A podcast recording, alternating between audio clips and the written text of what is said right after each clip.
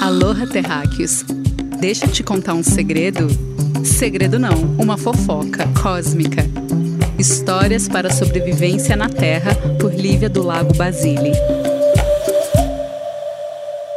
Oi, oi, oi, meus amores, ouvintes conectados nos beats digitais do amor. Aqui é sua anfitriã de fofocas cósmicas, trazidas diretamente para iluminar sua jornada. Meu nome é Lívia do Lago Basile e eu sou mera lanterna movida a manivela.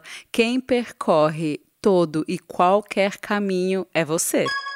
E eu queria dizer que eu, Lívia, estou exausta. A vida de mãe de gatas, terapeuta de florais voluntária, aprendiz de marinheira, podcaster, dona e realizadora do seu próprio cardápio vegetariano e orgânico e, claro, designer da Mama Coca Joalheria, criando amuletos com amor para o mundo. Ai, é tarefa puxada. Isso porque eu nem falei das horas gastas no meu skincare, nas minhas unhas, no yoga, nas redes sociais, lambendo o feed infinito e passando café e fazendo cacau para as amigas, né? Porque ninguém é de ferro e a gente gosta das amigas. Você também tá cansada? Ai, eu falei isso das redes sociais, gente, porque assim, tô, às vezes eu entro em crise com ela. Uma parte de mim ama e passou outro dia três horas vendo as melhores formas de cuidar do cabelo. Então, claramente, já sou uma expert em cachos agora. E a outra parte se questiona na sala do médico, no aeroporto, no busão, na praia, esperando. O que as pessoas faziam quando não tinha celular? Elas liam? Elas esperavam com paciência? Ou elas simplesmente existiam? Ah, eu já me peguei entediada no trânsito olhando o celular, isso que eu moro em Paraty, que nem tem trânsito. Sim, terráqueos, além de exausta, viciada. E em qual momento paramos de viver bem e ficamos exaustos assim? Ou será que a gente nunca deixou de ser exausto? E será que a gente nunca viveu bem? Oh, não! Vamos de história na Terra. A mulher sempre esteve trabalhada na agricultura. Fomos nós que, por observação ao pássaro e conversas com serpentes que só queriam dar a letra de como plantar maçã, a gente chegou à cultura sedentária. Se fosse pelos homens, estaríamos todos nus com fome, porque já teriam caçado toda a carne do planeta e não se assentariam para trocar ideias, desenvolver línguas, escrita, escrever livros que seja, e depois roubar o nosso crédito por obras bem feitas. E por aí vai. E assim, delícia andar nu. Mas tem uma coisa que eu gosto, é sentar no chão, nu, nem pensar. Hum, vai saber por onde passou esse chão onde eu estou colocando a minha preciosa. Adoro roupas. A revolução alimentar cansa, querida. Se antes éramos caçadores e coletoras, em algum momento entre 10, 15 mil anos atrás, a norma virou acordar antes do sol para plantar. E que benção, né? Porque antes desse tempo era frio pra caceta. Então, assim, a gente viveu até o século 17, e aí a gente vai dar um grande salto quântico da terra muito gelada, da revolução agrícola, sei lá, 15 mil anos atrás, e o século XVII, quando, numa perspectiva europeia e até mesmo japonesa dos feudos, quando a gente começa a abandonar os feudos. Esse podcast desconhece todo o continente africano e eu falo isso com vergonha para ver se eu melhoro. Eu sei mais dos sumérios do que dos etíopes. Eu sei mais da Irlanda, terra de Morgana e do Merlin, do que do Marrocos, terra do tapete mágico. Mas tudo bem. Voltando aos feudos medievais na Europa, anja, sabe, aquela coisa meio ecovila, onde o síndico não paga aluguel e o zelador só pode casar com a zeladora, e se você nasce padeiro, você morre padeiro. Pois isso cansou. Essa dinâmica deu e a gente foi para a cidade tentar uma outra forma de existir. E aí, para alguns, rolou demais, né? Ainda mais se eram seres que no feudo conseguiam ter algum tipo de educação, seres que tinham ofício. E aí esses ofícios eles podiam ser o manuseio da cerâmica, a manipulação de remédios caseiros, costurar livro, costurar roupa, costurar cabeça de machadada de, de amigo que brigou um com o outro, e inclusive fazer machados. Esses ofícios eles eram passados de pai para filho. Então, por pelo menos mil anos a sua profissão era a mesma que o seu antepassado. Aos seres que plantam, cabia plantar por toda uma existência. Então, o sapateiro se deu bem na cidade grande, o padeiro, o ceramista. Se essa pessoa, além de tudo, tivesse tino comercial, hum, aí era sucesso na certa. Em algumas gerações, essa pessoa, né, construindo a sua existência, construindo seus ofícios e passando o tino comercial e o ofício para o filho, ele podia até virar burguês e fazer frente à elite que não trabalhava, né? Só herdava terra porque algum bisavô lá atrás fez muita guerra até convencer os outros que aquela terra era dele.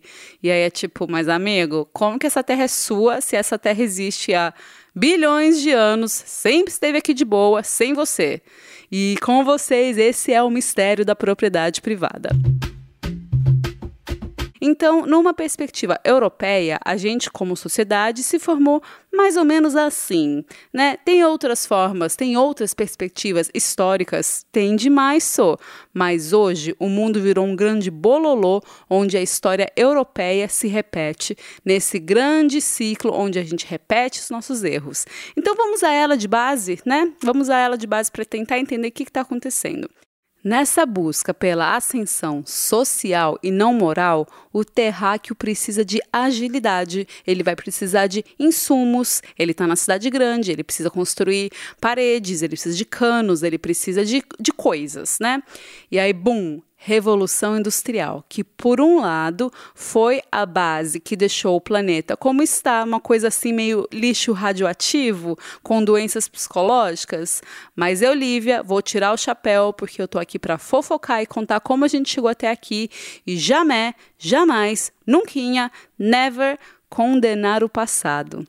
A Revolução Industrial, ela permitiu que mulheres pudessem se emancipar. Então, em algum momento na história a gente foi livre. Ai, que gostoso. Mas aí, em algum momento a gente perdeu esses direitos de ir e vir. Ai, que péssimo. Com a Revolução Industrial, a mulher ela podia sair do núcleo familiar e ganhar a vida, sei lá, apertando parafuso, dando seus corres, dando seus pulos. Para algumas mulheres com situações familiares insalubres, abusivas, violentas, era o mais próximo de livre que a gente pôde se sentir depois de 400 anos sendo caçadas como bruxas. E aí, com isso, a gente ficou exausta. A jornada de trabalho era de 16 horas. E, além de tudo, tinha que ter filho. Porque sem filho não tem funcionário. E sem funcionário não tem fábrica. E se tu não tem filho, tu é bruxa do útero seco. Sonsa. O burnout era certo. Dando mais um salto na história, tanta busca por tanta matéria-prima fez os amigos europeus brigarem. Daí é o quê? Guerra, né? Primeira Guerra, ai, quero terrenos africanos. Segunda Guerra Mundial, ai, quero terrenos árabes. Terceira Guerra Mundial, ai, nem sei o que eu quero mais, sabe? Eu quero abaixar a energia do planeta, abaixar a frequência do planeta para ver se a galera continua sonsa. Ai, que susto, quem falou isso? Ninguém, eu, hein? E enquanto terráqueo macho faz guerra, quem, quem, quem, quem, quem, quem segura a onda nas fábricas? Você acertou. Elas, nós, vocês mulheres. E daí, mais uma vez, a gente tem que acelerar o processo, porque eram mais mulheres ainda trabalhando, mais filhos ainda para comer. Então, tanta comida necessária, a gente faz o quê? Vem aí a segunda revolução industrial. Começa meio que na Primeira Guerra. É avião para um lado, é vacina para outro, é telefone, é automóvel. Ai que delícia! Terráqueo, enfim, descobrindo uma forma de tornar a sua vida mais confortável, certo? Na real, sim. Para alguns. Para outros, o acesso a esses itens ficava cada vez mais longe, a distância ficava cada vez mais abissal. Um abismo grande entre burguesia e o trabalhador, né? E aí ele ia ficando o quê? Muito mais longe da agricultura, logo de uma alimentação gratuita. Logo é ou comprar jantar ou comprar TV. E aí foi aí que nasceu a piada do pavê ou para comer. Essa piada foi um oferecimento capitalismo selvagem.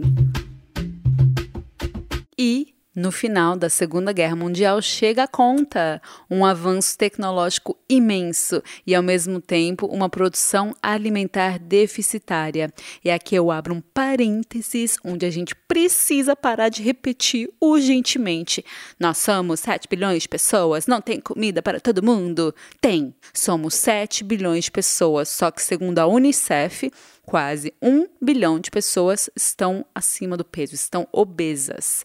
Nós somos 212 milhões de brasileiros, mas segundo a FAO, a Organização da ONU, a gente desperdiça 35% da comida que a gente produz. Ver, o Brasil ainda usa a mão de obra sem vínculo empregatício, os chamados boias frias. E isso quer dizer que ela não automatiza a produção rural. Aí tem o debate. Ai, mas se automatizar não vai ter emprego para todos? Mas amor, a gente precisa parar de normalizar subemprego com uma produção maior de comida e um desperdício menor e uma distribuição mais igualitária e uma alimentação mais saudável, a gente consegue melhorar a qualidade da alimentação das creches, dos órgãos públicos, a gente consegue melhorar o preço que chega até o nosso supermercado Gastando menos com comida, você pode trabalhar menos, ou você pode pegar esse dinheirinho e gerar empregos. Eu, por exemplo, eu preciso escolher entre fazer bolo de cenoura ou contratar um cuidador de cavalos. E isso porque eu nem tenho o cavalo ainda. E para piorar, cavalo ama cenoura. E tu já viu o preço da cenoura? E aí, para amenizar a crise alimentar que se aproximava do terráqueo depois da Segunda Guerra Mundial, ao invés de investir em tecnologia rural, nossos amigos pós-guerra investiram em processamento e refinamento, em especial de amidos. E aí lembra no episódio de açúcar que eu falei para você que a gente precisa de 12 pés de cana para um cubo de açúcar com farinhas idem. Você precisa de um tanto de milho para fazer farinha de milho, um tanto de mandioca para fazer farinha de mandioca. Delícia. E aí essas farinhas com mais um tanto de conservante, corante e açúcar era a promessa que tínhamos para acabar com a fome no mundo. O preço do biscoito tem o mesmo valor há 60 anos, mas a abobrinha está 80 reais. Tu morde a abobrinha e tem um anel mamacoca dentro, só pode.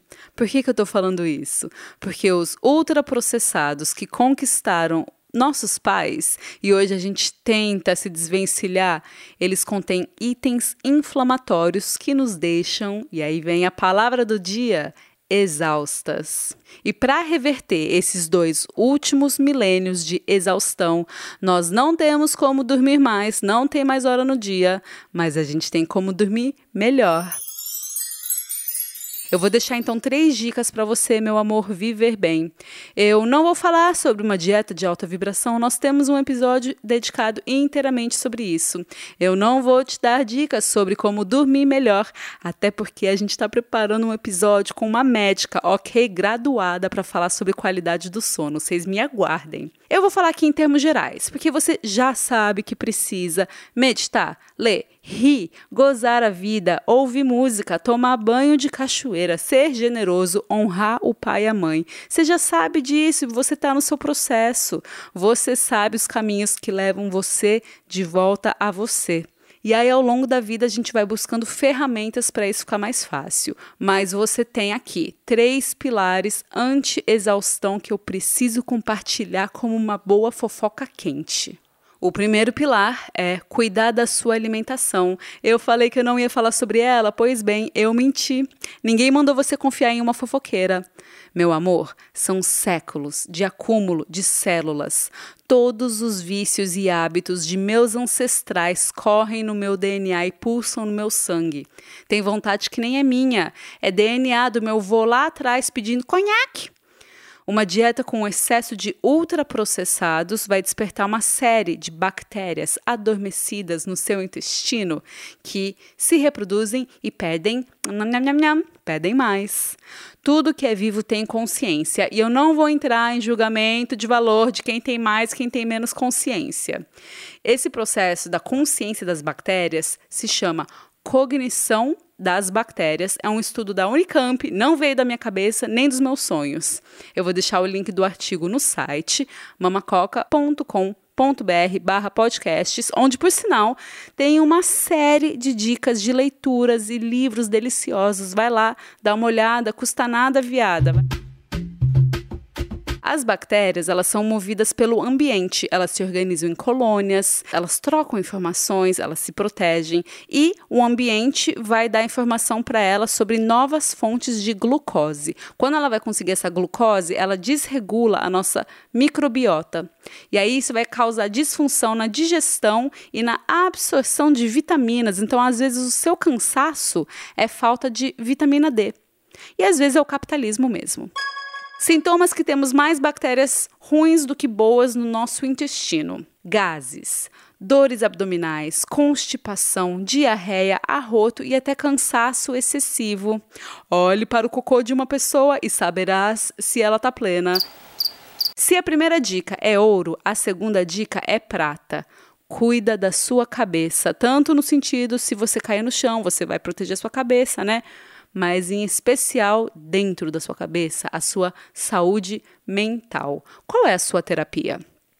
É análise? É escrever no diário? É fazer jardinagem? É dançar, meditar, fazer música, ligar para sua melhor amiga e falar: "Amiga, me escuta um pouquinho". Mas aí você tem que escutar a amiga também, viu? O bom da terapia é que só você fala. amizade é uma troca linda de duas mãos. Sua terapia é fazer caridade aos sábados, é fazer tudo a pé e ficar refletindo, é fazer pão. Em que momento você é você olhando no espelho da alma? Caso você não tenha interesse em fazer terapia, eu, Lívia, não faço, porque eu sou bunda mole, mas eu não faço no sentido tradicional, porque eu não conheço uma pessoa que não goste. Então, a minha terapia é ir para o corpo. Eu danço, eu medito, eu acordo antes do sol nascer, eu faço jardinagem, eu vou pro meio do mato e faço um jejum. Tu inventa tua história, sua gostosa, e tenta se encontrar sem precisar de consumo. Ai, sabe, a minha terapia é fazer compras. Tá bom, amor? Então você vai lá no site mamacoca.com.br e tu compra uma joia para que esta princesa que vos fale continue contratando mulheres, comprando pedras de fornecedores pequenos e justos e junte dinheiro para fazer bolo de cenoura. A compra terapêutica, ela tá no campo do merecimento. Você vai lá, você trabalha horrores, você vai lá e compra. Só vai, amiga. Não cria dívidas, né? Mas honra seu trabalho. O consumo é consumo, a análise é análise. A análise é a jornada deliciosa e infinita nas camadas de cebola que escondem aquele núcleo verdadeiro e potente que é você.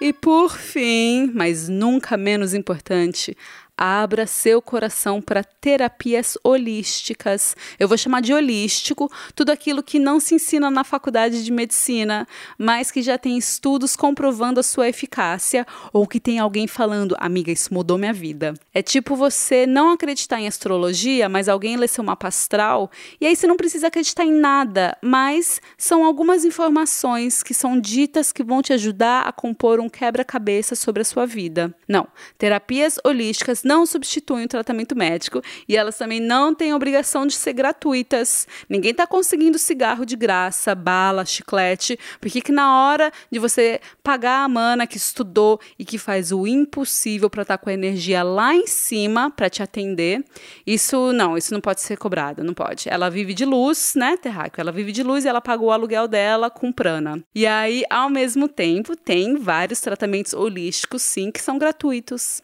Nas terapias holísticas com uso comprovado, eu vou citar algumas. Os florais de Bach, o reiki, a acupuntura, a massagem energética, os fitoterápicos, a homeopatia, a ozonioterapia, a radiestesia, a quiropraxia, a constelação familiar, a ayurveda. Eu ficaria horas citando práticas que ajudam você no seu bem-estar.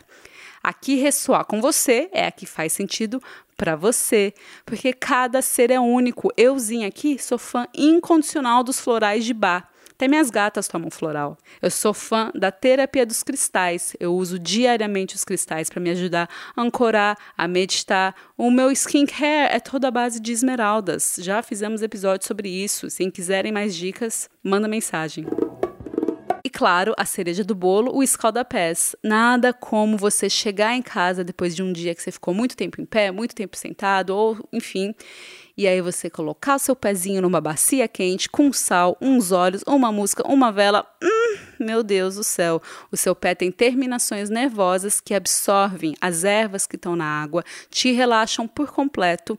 E a minha médica, que também vai participar aqui desse podcast, falou que um escaldapés com ervas equivale a 200 copos de suco verde, gente. Olha isso que delícia. O pé come, a pele come. Eu sinto essas terapias atuarem em mim. E aí, às vezes, você vai lá usa e não sente nada e acha que não funciona. Não, coração, não era o momento e nem a terapia.